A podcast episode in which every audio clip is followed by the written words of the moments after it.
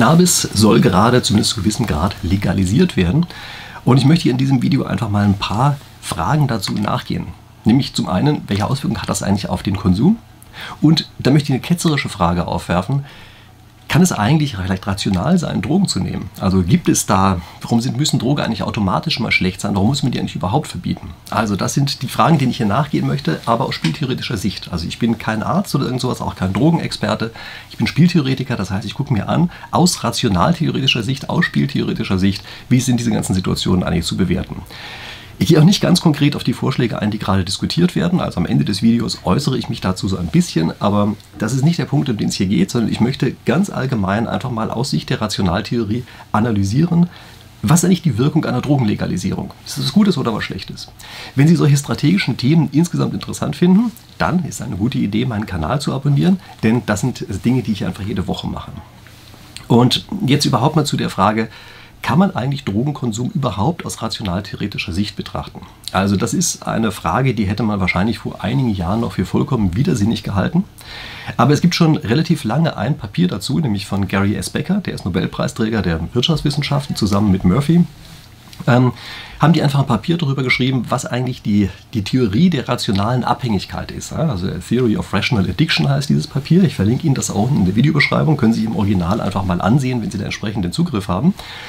Und äh, das waren die ersten, die einfach mal gesagt haben, nee Leute, passt auf, das ist nicht einfach nur völlig emotional, was da passiert, sondern es gibt auch beim Drogenkonsum Anreize, ökonomische Anreize, die auf die Leute wirken und von denen abhängig ist, wie sie, äh, wie sich bezüglich dieser Drogen verhalten, wie sie damit umgehen. Und ähm, das war damals also vollkommen radikal neu. Heute ist es nicht mehr so radikal neu, aber es verstört immer noch eine ganze Reihe Leute, einfach aus rationaltheoretischer Sicht darüber nachzudenken, wie man sich Bezug auf Drogen verhalten sollte. Ich greife hier mal ein paar Sachen aus, auf, ähm, die damals schon ähm, aufgestellt worden sind in diesem Papier, nämlich was bedeutet es eigentlich, Abhängigkeit äh, zu haben? Ähm, also Addiction auf Englisch. Ja? Was äh, ist das, was dahinter steht? Naja, der Konsum, den man braucht, um einen bestimmten Nutzen zu erreichen, der hängt ab von dem bisherigen Konsum, den man bereits da drin hatte. Also je mehr man konsumiert hat von etwas, desto mehr will man davon auch noch weiter in der Zukunft haben. Also der äh, ist nicht etwa ab, das Bedürfnis, so ein Produkt zu konsumieren, sondern ist zu im Laufe der Zeit. Also das ist erstmal die Definition, die die verwenden für ein abhängig machendes Gut. Und das nächste ist, jetzt müssen wir uns fragen, was heißt eigentlich Rationalität in diesem Zusammenhang? Also Rationalität ist ja immer so ein schillernder Begriff. Äh, Begriff. Was bedeutet Rationalität hier drin? Na, das ist ein konsistenter Plan, also einer, der sich im Zeitablauf nicht zu ändern braucht und auch nicht äh, tatsächlich ändert, auch rückwirkend nicht ändert. Also ein konsistenter Plan, mit dem man den Nutzen über die Zeit hinweg maximiert. Das ist die Idee dahinter, ja, dass man den Nutzen durch den Drogenkonsum maximiert, wissend, dass es ein Gut ist, was abhängig macht, also von dem man immer mehr konsumieren möchte und nicht etwa immer weniger. Ja. Also das sind erstmal die beiden Dinge, die vielleicht in dem Papier neu in die Diskussion mit eingeworfen sind und das sind Dinge, die auch hier immer wieder auftauchen werden. Und jetzt gehen wir einfach mal verschiedene Aspekte der Legalisierung durch und gucken uns dann an, was für, eine, was für Auswirkungen wird das eigentlich haben. Und die erste Frage, die wir uns stellen müssen, ist, welche Auswirkungen hat das eigentlich auf die Nachfrage? Also wird es danach mehr oder weniger konsumiert, wenn so eine Legalisierung stattgefunden hat? Und gucken Sie sich mal den kurzfristigen Effekt an. Also es gibt ein Gut, das wollen jede Menge Leute haben, dürfen es im Augenblick aber nicht und lassen sich dadurch abschrecken. Ja, also die nehmen es da nicht. Es gibt natürlich immer einige, die machen es illegal eben doch, aber es gibt eben sehr viele, die lassen sich davon abschrecken und sagen, naja gut, wenn es verboten ist, dann konsumiere ich das eben nicht. Und wie wird die Reaktion sein von denjenigen, ähm, wenn das auf einmal legalisiert wird. Ne, die werden natürlich zuschlagen wie die Wilden und wir werden den gleichen Effekt haben wie bei Sonderangeboten. Ja, es ist vollkommen klar, dass in dem Augenblick, wo das legalisiert wird, wir ein ganz starkes Überschießen dieses ganzen Systems haben werden. Also ganz viele Leute, die vielleicht auch nur aus Neugier oder sowas mit dabei sind, die werden plötzlich reinspringen. Wir werden eine Explosion der Nachfrage sehen.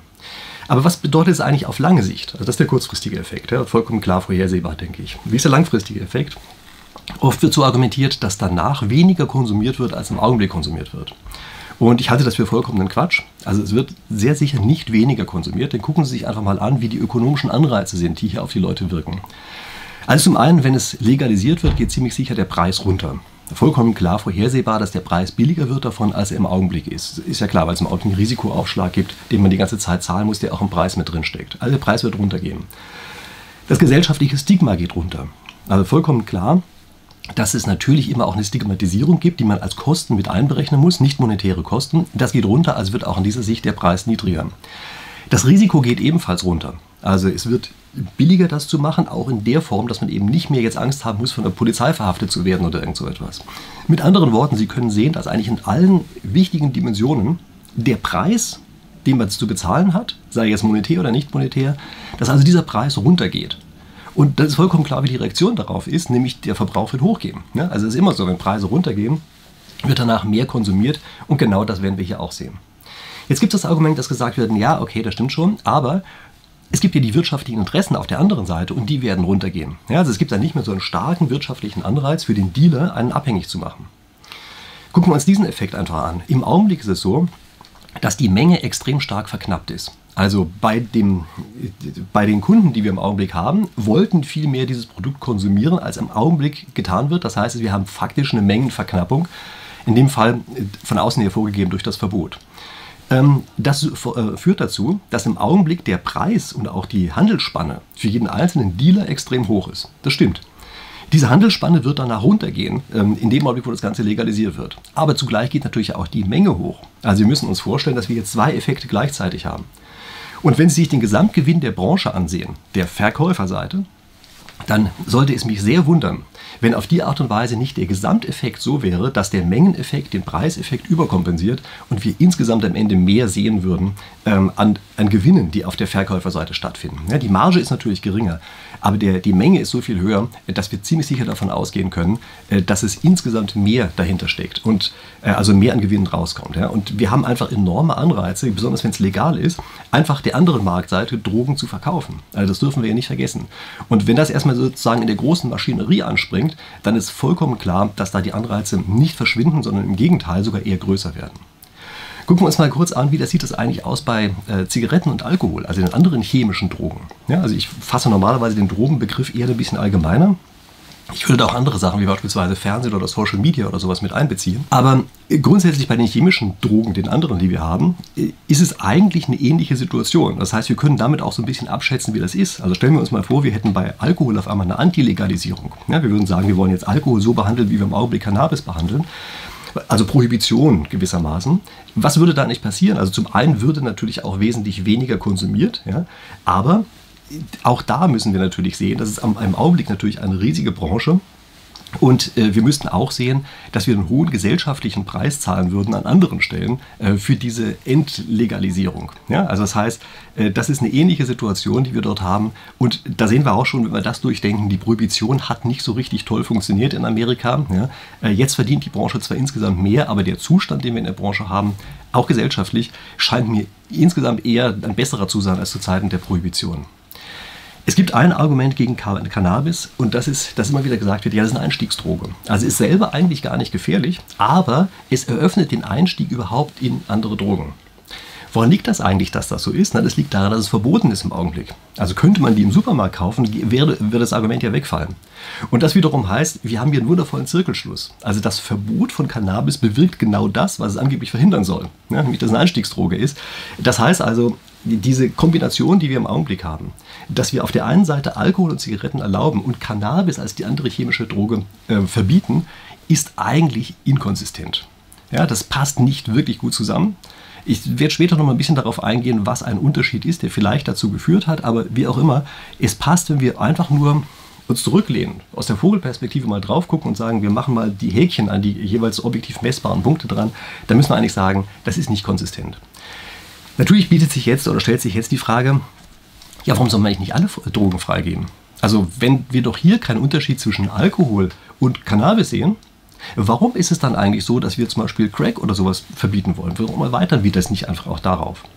Und da müssen wir uns überhaupt erstmal angucken, wieso sind eigentlich Drogen überhaupt schlimm?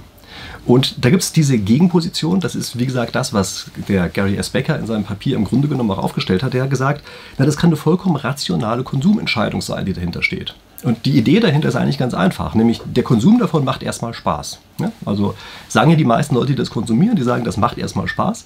Und ja, es stimmt schon, man muss immer mehr davon konsumieren, damit das weiterhin bleibt. Aber das weiß man ja vorher. Ja? Man weiß das vorher. Und weil man das Ganze weiß, kann man vollkommen rational abschätzen, dass man sagt, ja klar, das Glück, was ich dadurch insgesamt kriege, ist aber trotzdem, trotz dieses Wissens darüber, dass es ein abhängig machendes Gut ist, ist höher, als wenn ich es nicht konsumieren würde. und auch gegeben die Kosten, die ich dafür auszugeben habe natürlich. Und infolgedessen kann es vollkommen rational sein, sich dafür zu entscheiden, abhängig zu werden. Ja, also das sage nicht ich, sondern das sagt, wie gesagt, Gary S. Becker. Ja. Und äh, das ist aber eine Überlegung, bei der würde ich sagen, kann man eigentlich grundsätzlich gar nicht groß widersprechen. Ja, also wenn man genau weiß, worauf man sich einlässt, kann es durchaus sein, dass man aktiv diese Entscheidung trifft und sagt, ja, weiß ich, mache ich, werde ich insgesamt trotzdem glücklicher mit, also das heißt, erhöhe meinen Nutzen. Also ist das in bester Ordnung, also mache ich das so. Das heißt, der Staat braucht hier überhaupt nicht einzugreifen, ähm, dieser Theorie entsprechend. Ja? Äh, man muss sich ohnehin fragen, wieso sollte man eigentlich das Produkt verbieten, was ganz viele haben wollen? Ja, also was, woran sollte das überhaupt liegen? Es gibt ja auch andere Fälle. Ja? Also, weiß ich, zum Beispiel beim Verbrennerverbot. Ja? Da werden Sie wahrscheinlich ja auch meine Position kennen, dass ich sage, völliger Schwachsinn, so ein Produkt zu verbieten. Ja? Wieso sollte man hier auf einmal irgendein äh, Produkt verbieten? Und wie gesagt, wir müssen jetzt uns eigentlich, wenn wir dabei sind, überlegen, sollte man bei Drogen nicht vielleicht nochmal anders vorgehen? Sollte man bei Drogen nicht, um diese ökonomischen Anreize der Verkäuferseite, ja, Leute aktiv abhängig zu machen und die zu verhindern, sollte man deshalb nicht vielleicht sogar sagen, ja, das Zeug sollte gratis abgegeben werden? Also wir machen das so, dass man immer in der Apotheke sich einfach jede beliebige Droge aussuchen kann, holen kann für den Eigenbedarf muss man seinen Pass vorzeigen, ja, damit nicht Tourismus auftaucht aus anderen Ländern, dass man zeigt, ähm, dass man deutscher Staatsbürger ist. Und auf die Art und Weise kann man sich dort gratis seine Sachen holen. Und dann kann sich jeder entscheiden, abhängig zu werden. Und ähm, wie gesagt, es gibt keine ökonomischen Anreize für die andere Seite, einen aktiv abhängig zu machen, weil man damit nichts verdient, weil der Preis gleich null ist. Sie merken natürlich schon, irgendwas, irgendwas stimmt hier nicht. Ja? Also in dieser Argumentation, die schießt irgendwie übers Ziel hinaus. Und das liegt daran, dass offenbar irgendetwas vergessen worden ist in dieser ganzen Argumentation. Und ich glaube übrigens auch bei Gary Becker vergessen worden ist. Ja? Ähm, gucken wir uns das Ganze erstmal an. Also, wie wirken solche Drogen? Die wirken so, dass sie einem einen stärkere, äh, stärkeren Kick geben am Anfang und im Laufe der Zeit aber einen immer schwächer werdenden Kick. Und was jetzt passieren kann, ist, dass man auf einmal eine übertriebene Zeit, äh, äh Zeitpräferenz hat. Also man will auf einmal diesen Kick, den überbewertet man so stark, weil der ganz stark ist und ganz dicht vor einem liegt, bewertet man unfassbar stark gegenüber dem, was in der Zukunft kommt. Und wenn man rückblickend drauf schaut, also wenn man weiter nach vorne gegangen ist, dann guckt man nach hinten und sagt, nee, das, das habe ich eigentlich gar nicht gewollt. Ja, also von vorne nach hinten sieht die Welt anders aus als von hinten nach vorne. Sie erinnern sich daran, das war ja eine der Rationalitätskriterien, das wir am Anfang aufgestellt haben, dass man einen konsistenten Verhaltensplan über die ganze Zeit hat. Ja? Das heißt, Sie merken, dass hier eine Zeitinkonsistenz auftaucht. Also Sie beurteilen die gleiche Situation zu verschiedenen Zeitpunkten ganz unterschiedlich, obwohl sich an den Informationen nichts geändert hat. Und das ist eben immer so eine Situation der Zeitinkonsistenz, die zu gefährlichen Fehlentscheidungen führt. Und ich muss an dieser Stelle Sie zumindest auf eine Sache aufmerksam machen, nämlich, das ist ein Aspekt, den ich in meinem nächsten Buch auch ausführlicher behandeln werde. Anleitung zur Selbstüberlistung, ja, so heißt das ganze Buch. Also man muss gewissermaßen sich selber überlisten, um rauszukommen aus diesen Inkonsistenzfallen. Ja. Und ähm, ich gehe da solchen Fragen nach, wie warum wir eigentlich Dinge tun, die wir nicht tun wollen, ja, und dergleichen Sachen. Also das nur mal kurz angeteasert, dass das dort ein Thema ist, eines unserer vielen Themen wo ich sage, dass man eine Selbstüberlistung braucht, um aus solchen Zeitinkonsistenzfallen herauszukommen. Ja? Äh, das Buch erscheint ein bisschen später, als ursprünglich angekündigt war. Also falls Sie schon mal gehört haben und einige sagen, es müsste doch jetzt langsam mal rauskommen. Also es erscheint jetzt doch erst im Herbst, gab ein paar Schwierigkeiten dabei. Aber es erscheint, Sie können es auch gerne schon mal vorbestellen. Freue ich mich natürlich darüber, wenn Sie das machen. Ich packe Ihnen den Link auch in die Videobeschreibung unten rein. Und wie gesagt, das ist also eines dieser Themen, äh, was ich auch dort behandle. Aber jetzt gucken wir uns nochmal an, wie es eigentlich mit dieser Nutzengeschichte ist bei den Drogen.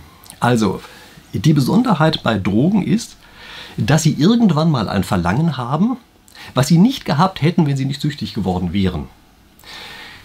Verlassen wir mal kurz die Welt der Drogen und ich gebe Ihnen mal ein anderes Beispiel. Stellen Sie sich mal vor, Sie haben einen Kaugummi. Wenn Sie das kauen, dann sind Sie von all Ihren Sorgen befreit und können ganz toll erstmal leben. Aber nicht lange, nur einen Tag lang. Ja, aber trotzdem, das, das kriegen Sie. Das Kaugummi hat nur den dummen Nachteil, das explodiert so ein kleines bisschen im Mund und reißt Ihnen das Zahnfleisch etwas auf. Und das hinterlässt Schmerzen. Also wenn die Wirkung davon vorbei ist, dann hinterlässt sie Schmerzen diese Explosion, die sie dort hatten, diese kleinen Explosionen. Und die einzige Möglichkeit, diese, diese Schmerzen zu verhindern, ist die, dass sie noch ein weiteres Kaugummi kauen. Und jetzt gucken Sie sich mal die Situation genau an. Wenn einer einmal da reingelaufen ist in diese ganze Sache, dann ist es ab da für ihn vollkommen rational, immer weiter dieses Kaugummi zu kauen. Aber wenn er sich am Anfang überlegt, will ich eigentlich diese ganze Kette haben, dann muss er sagen, nee, das will ich eigentlich nicht. Denn die, dieses Kaugummi verhindert ja eigentlich nur den Schaden, den es selber erst verursacht hat. Und das ist genau die Besonderheit, die Sie bei Drogen auch haben. Äh, oft ist es so, dass die Drogen eigentlich keinen Nutzen bei Ihnen hinzufügen. Also diesen tollen Kick, den man hat beim ersten Mal, vielleicht bei den ersten drei Mal oder was weiß ich. Das ist etwas, was verschwindet. Und stattdessen haben sie danach immer nur die Sache, dass ihr Nutzen eigentlich abgesenkt wird, unterhalb des, Niveau, des Niveaus, was sie vorher hatten. Und sie dann die ganze Zeit Drogen nehmen müssen, die gleiche Droge nehmen müssen, um wieder auf dieses Verhältnis draufzukommen. Ja, also das ist nicht etwa so, dass sie durch die Droge ständig was dazu bekommen, zu ihrem Ausgangsglück, was sie haben. Ja? Ähm, sondern es ist so, dass sie am Anfang einmal was dazu bekommen, dann wird ihnen ganz viel weggenommen und danach führt die Droge nur noch dazu, dass sie so annähernd das Niveau von vorher erreichen. Ist das ein guter Deal? Wahrscheinlich nicht. Ja? Also wenn Sie sich das ansehen, äh, von vornherein und drauf gucken und sagen, naja, Moment mal, wenn ich mir diesen ähm, Glücksplan ansehe, den ich hier bekomme, dann ist es ein verdammt schlechtes Geschäft, warum soll ich das machen? Und die Zeitinkonsistenz, die hier entsteht, die entsteht dadurch, dass das Gleiche ist, den Charakter hat einer Falle. Wie arbeitet eine Falle? Die arbeitet so, dass sie am Anfang einen Köder bereitlegt, der ganz toll wirkt. Ja, da ist der tolle Wurm, vor dem der Fisch herumschwimmt. Ja. Da ist äh, das Stückchen Fleisch, was irgendwie in der Bärenfalle drin hängt. Lauter solche Sachen. Ja. Das ist der Kick, den diese Drogen gibt. Dann auf einmal ist es so, wenn Sie dorthin gehen, stellen Sie fest, oh Mist, ja, danach kommt irgendein Nachteil. was ist dieser Nachteil bei den Drogen? Also bei der Bärenfalle ist, dass die halt direkt zuschnappt. Bei den Drogen ist das etwas langsamer, dass diese Falle zuschnappt, aber vom Charakter her genau das gleiche, nämlich es gibt einen Gewöhnungseffekt. Sie haben dann exponentielles Wachstum, das können Sie ganz schwer vorhersagen. Sie müssen eigentlich exponentiell immer mehr Drogen nehmen. Ja, das sind ja teilweise, weiß ich, Faktor 1000 oder 10.000, mit der die Dosis erhöht werden muss im Laufe der Zeit, um überhaupt noch annähernd irgendetwas zu spüren. Also unglaublich krass. Das kann man sich natürlich kaum vorstellen. Dann sind Sie auf einmal gefangen in dieser Falle und kommen da nicht mehr raus. Und dann auf einmal sind die Kosten extrem hoch und zwar auch wesentlich höher, als man sich das am Anfang vielleicht überlegt hat. Nämlich, man hat dann körperliche und eben auch psychische Schäden die ganze Zeit. Ja, also das ist die Situation, die Sie hier haben, dass im Grunde genommen exakt die gleiche Situation besteht wie eine, bei einer Bärenfalle. Und es wird kaum jemanden geben, der sich vernünftig äh, für eine Bärenfalle entscheidet. Also da rein zu tappen in die Bärenfalle. Ja? Das heißt also, wir überlisten einen Bären, wenn er trotzdem dorthin geht. Das ist die Besonderheit, die Sie haben. Und Sie sehen jetzt auch, wie das, welche, Bedeutung, welche Bedeutung dieses Argument hat, dass Jugendliche geschützt werden sollen. Ähm, die haben weniger Erfahrung mit solchen Fallensituationen. Das heißt also, ein kleiner Fehler, den die machen, aufgrund der Unerfahrenheit, kann dazu führen, dass sie danach in einer Situation drin sind, ähm, die sie überhaupt gar nicht haben wollten. Und sie haben hier bei der Falle die Situation, dass am Anfang ein sehr kleiner Fehler gemacht wird, dadurch, dass er überhaupt eintritt in dieses Spiel. Ja, also Spieltheorie ist ja das, was ich hier mal mache. Ja, das heißt, hier scheidet sich also jemand, tritt er ein, in dieses Spiel zu spielen. Ja, und dann auf einmal, nachdem er es einmal gemacht hat, diesen kleinen Fehler am Anfang gemacht hat, dann auf einmal wird er aufgrund von Rationalitätsüberlegungen dazu gebunden, weiterhin drin zu bleiben. Es gibt jede Menge solcher Spiele. Ja. Es gibt beispielsweise die Dollar-Auktion. Das ist ein bestimmtes Auktionsverfahren. Ähm, wenn man dumm genug ist, daran teilzunehmen, dann zahlt man am Ende für einen 10-Dollar-Schein plötzlich 15 Dollar. Ja, ich möchte Ihnen gar nicht hier erklären, wie das funktioniert, aber das ist vom Prinzip her so aufgebaut, dass wenn Sie einmal drin sind in diesem Spiel, ist ab da rational ist, immer mehr zu zahlen. Ja? Ähm, das ist eine ähnliche Situation wie das, was wir hier haben, was wir bei Drogen haben. Ich bin mir sehr sicher, dass die ähnlich aufgebaut ist, dass am Anfang eine Fehlentscheidung steht und dann plötzlich man eben reinrutscht in diese Sache, bei, ab der ist dann Rationales drin zu bleiben. Also diese Analyse von dem Gary S. Becker, die setzt für meine Begriffe zu spät ein. Die setzt eigentlich ein ab dem Zeitpunkt, nachdem man schon einmal den Fehler gemacht hat, überhaupt reinzugehen. Wie gesagt, ich spreche hier allgemein von Drogen. Ja, wir gucken uns jetzt mal noch an, gibt es da Unterschiede? Und es gibt natürlich Unterschiede. Also es gibt beispielsweise ähm, Alkohol, wahrscheinlich als bestes Beispiel, oder eben auch Zigaretten. Da haben wir einfach gesellschaftlich sehr viel Erfahrung damit. Das heißt also, dieser Fallenaspekt, den wir hier haben, ist gar nicht so fürchterlich stark. Wir wissen gesellschaftlich, was uns passi passieren wird, wenn wir Alkohol trinken. Das ist uns relativ klar, wir können das abschätzen, wir haben jede Menge Beispiele in unserer Umgebung. Das heißt also, das ist etwas, wo wir, glaube ich, schon eine informierte Entscheidung treffen können. Bei Cannabis war das lange Zeit so, dass das wahrscheinlich nicht ging. Aber seien wir mal ehrlich, Cannabis ist inzwischen so weit verbreitet, dass wir ebenfalls sagen müssen, das ist gesellschaftlich, naja, fast, fast gleichwertig zu Alkohol geworden. Und auch die gesellschaftliche Erfahrung, die damit insgesamt besteht, ist fast gleichwertig geworden. Also ich erinnere mich schon vor keine Ahnung, wahrscheinlich 50 Jahren oder der Größenordnung, gibt es so eine Sequenz, wo Speedy Gonzales, Sie kennen die schnellste Maus von Mexiko, ja, wo also Speedy Gonzales so ein Lied singt, was eigentlich allgemein so interpretiert wird, dass er da vom Kiffen ähm, singt. Ja? Also ist natürlich so getan, dass es als als Kinderfilm äh, noch irgendwie akzeptabel war, ja, aber es ist relativ klar, dass er das macht. Also schon Speedy Gonzales hat eigentlich wahrscheinlich gekifft. Ich meine, es ist natürlich eine fiktive Figur, aber trotzdem, Sie sehen daran, äh, dass das etwas ist, was sich gesellschaftlich inzwischen so weit verbreitet hat, dass wir auch sagen müssen, eigentlich auch daraus müssen wir es dem Alkohol gleichstellen. So, was wollte ich jetzt mit der ganzen Geschichte eigentlich sagen? Also, was ist eigentlich das Fazit? Ja, vielleicht auch so ein bisschen, wie meine Position jetzt am Ende dazu ist. Also, Drogen insgesamt können extrem gefährlich sein und dass wir weiterhin Drogen verbieten wollen, das liegt sicherlich zum großen Teil daran, dass einfach Drogen diesen Fallenaspekt haben. Ja? Dass äh, diese Geschichte mit drin steckt, dass man am Anfang einen ganz kleinen Fehler macht in seiner Entscheidung und ab da aufgrund der Rationaltheorie, aufgrund rationalen Verhaltens äh, da drin gebunden ist. Und wir sagen ganz einfach, nein, wir wollen nicht, dass wir ständig umgeben sind von lauter Fallen. Und deshalb verbieten wir solche Fallen. Das machen wir beispielsweise auch ansonsten beim Verbraucherschutz. Ja, man darf ja auch nicht einfach irgendwelche Mondpreise drauf angeben oder Versprechungen machen, die man am Ende gar nicht halten kann. Und dass das gut ist, das sehen Sie für meine Begriffe auch daran, wie die Situation in Amerika ist, also was jetzt solche, was Verbraucherschutz angeht. Da kann es Ihnen ohne weiteres passieren, dass Sie eine riesen Packung von irgendwas kaufen und kommen Sie zu Hause an, stellen fest, Sie sind nur 20% gefüllt. Ja? Äh, das heißt, sie sind eigentlich reingelegt worden. Oder es wird ihnen ein Sonderangebot versprochen und kaum stehen sie an der Kasse, heißt es, ah, nee, nee, äh, das kriegen sie hier nicht. Das, sie sind ja gerade in Kalifornien, das würden sie in den anderen Bundesstaaten kriegen, aber nicht bei uns. Naja, schade, dass das da auf der Packung drauf stand. Und lauter solche Sachen. Ja? Also, dass man nicht die ganze Zeit nach solchen Fallen gucken muss, das halte ich schon für sehr sinnvoll. Und die Falle bei Drogen, harten Drogen, ist natürlich auch wirklich sehr gefährlich. Das heißt, wenn sie da einmal reingekommen sind, dann auf einmal stecken sie in dem Schlamassel drin und das Schlamassel ist eine teure Sache. Also eine teurere Sache, als wenn sie mal eine Mogelpackung irgendwoher bekommen haben. Daher glaube ich, muss es irgendeine Grenze geben, ab der man tatsächlich Drogen verbietet. Wie ist die Situation nun eigentlich bei Cannabis? Und da denke ich schon, wenn schon Speedy Gonzales oder seit Speedy Gonzales ähm, wir damit Erfahrung haben gesellschaftlich, dann glaube ich, gibt es kein Argument mehr, warum wir es nicht gleichstellen sollten zu Alkohol. Also wir müssen uns entweder entscheiden, dass wir sagen, Alkohol und Nikotin wird eben genauso behandelt wie Cannabis, dass es verboten wird, oder Cannabis wird genauso behandelt ähm, wie Alkohol, indem es eben nicht verboten ist. Und was jetzt die Ampelregierung macht, ist etwas, was ich für meine Begriffe seltsam lahm finde. Also ich verstehe nicht ganz genau, was da los ist. Das heißt, ich glaube, vielleicht verstehe ich es doch zum gewissen Grad. Nämlich, die wollen einfach wieder mal Mikromanagement betreiben. Ja? Also die, die fangen an äh, und wollen wieder direkt eingreifen. Ja, und da ist so richtig so progressiv sein wollen, trifft auf Verbotswahn. Ja, ich glaube, so kann man das Ganze beschreiben. Und wenn man sich die Vorschläge ansieht, dann ist es ja auch, dass auf der kleinsten Ebene lauter Sachen jetzt plötzlich reguliert werden sollen. Ja, also weiß ich, sie dürfen nur drei Pflanzen zu Hause haben oder sowas. Und jetzt überlegen Sie sich einfach mal, wenn es so eine Vorschrift gäbe, Sie dürfen nur drei Weinflaschen zu Hause haben. Das ist einfach absurd. Also man versteht überhaupt nicht, was sowas soll. Und es ist so ein bisschen diese Sache, wie sie im Grunde genommen auch insgesamt bei dieser Ampelkoalition eben sehr oft auftaucht, dass dort ganz genaue Vorgaben gemacht werden. So, also weiß ich, es muss auf jeden Fall eine linksdrehende Wärmepumpe mit maximal 1000 Umdrehungen pro Minute und Doppelhubkolben oder irgend sowas eingebaut werden. Also das sind solche Geschichten, die die ganze Zeit äh, anscheinend so tief mental verankert sind, dass selbst im Fall von Drogenlegalisierung äh, solche komischen Sachen rauskommen, dass dort Mikromanagement betrieben wird. Also ich glaube, wir müssen uns hier ganz einfach entscheiden. Wollen wir das jetzt eigentlich freigeben oder wollen wir es nicht? Ich möchte dazu nicht offensiv eine der beiden Positionen vertreten, obwohl ich da schon stark in einem Camp drinstehe. Aber das ist eine Position, die wir uns überlegen müssen. Wollen wir das eine oder wollen wir das andere? Und wenn wir das eine wollen, dann fangen wir nicht an, uns um drei oder vier Pflanzen zu Hause zu kümmern, sondern dann sagen wir ganz einfach, naja, das Zeug muss ganz einfach für den Supermarkt genauso erhältlich sein, im Supermarkt genauso erhältlich sein, äh, wie das bei Alkohol der Fall ist.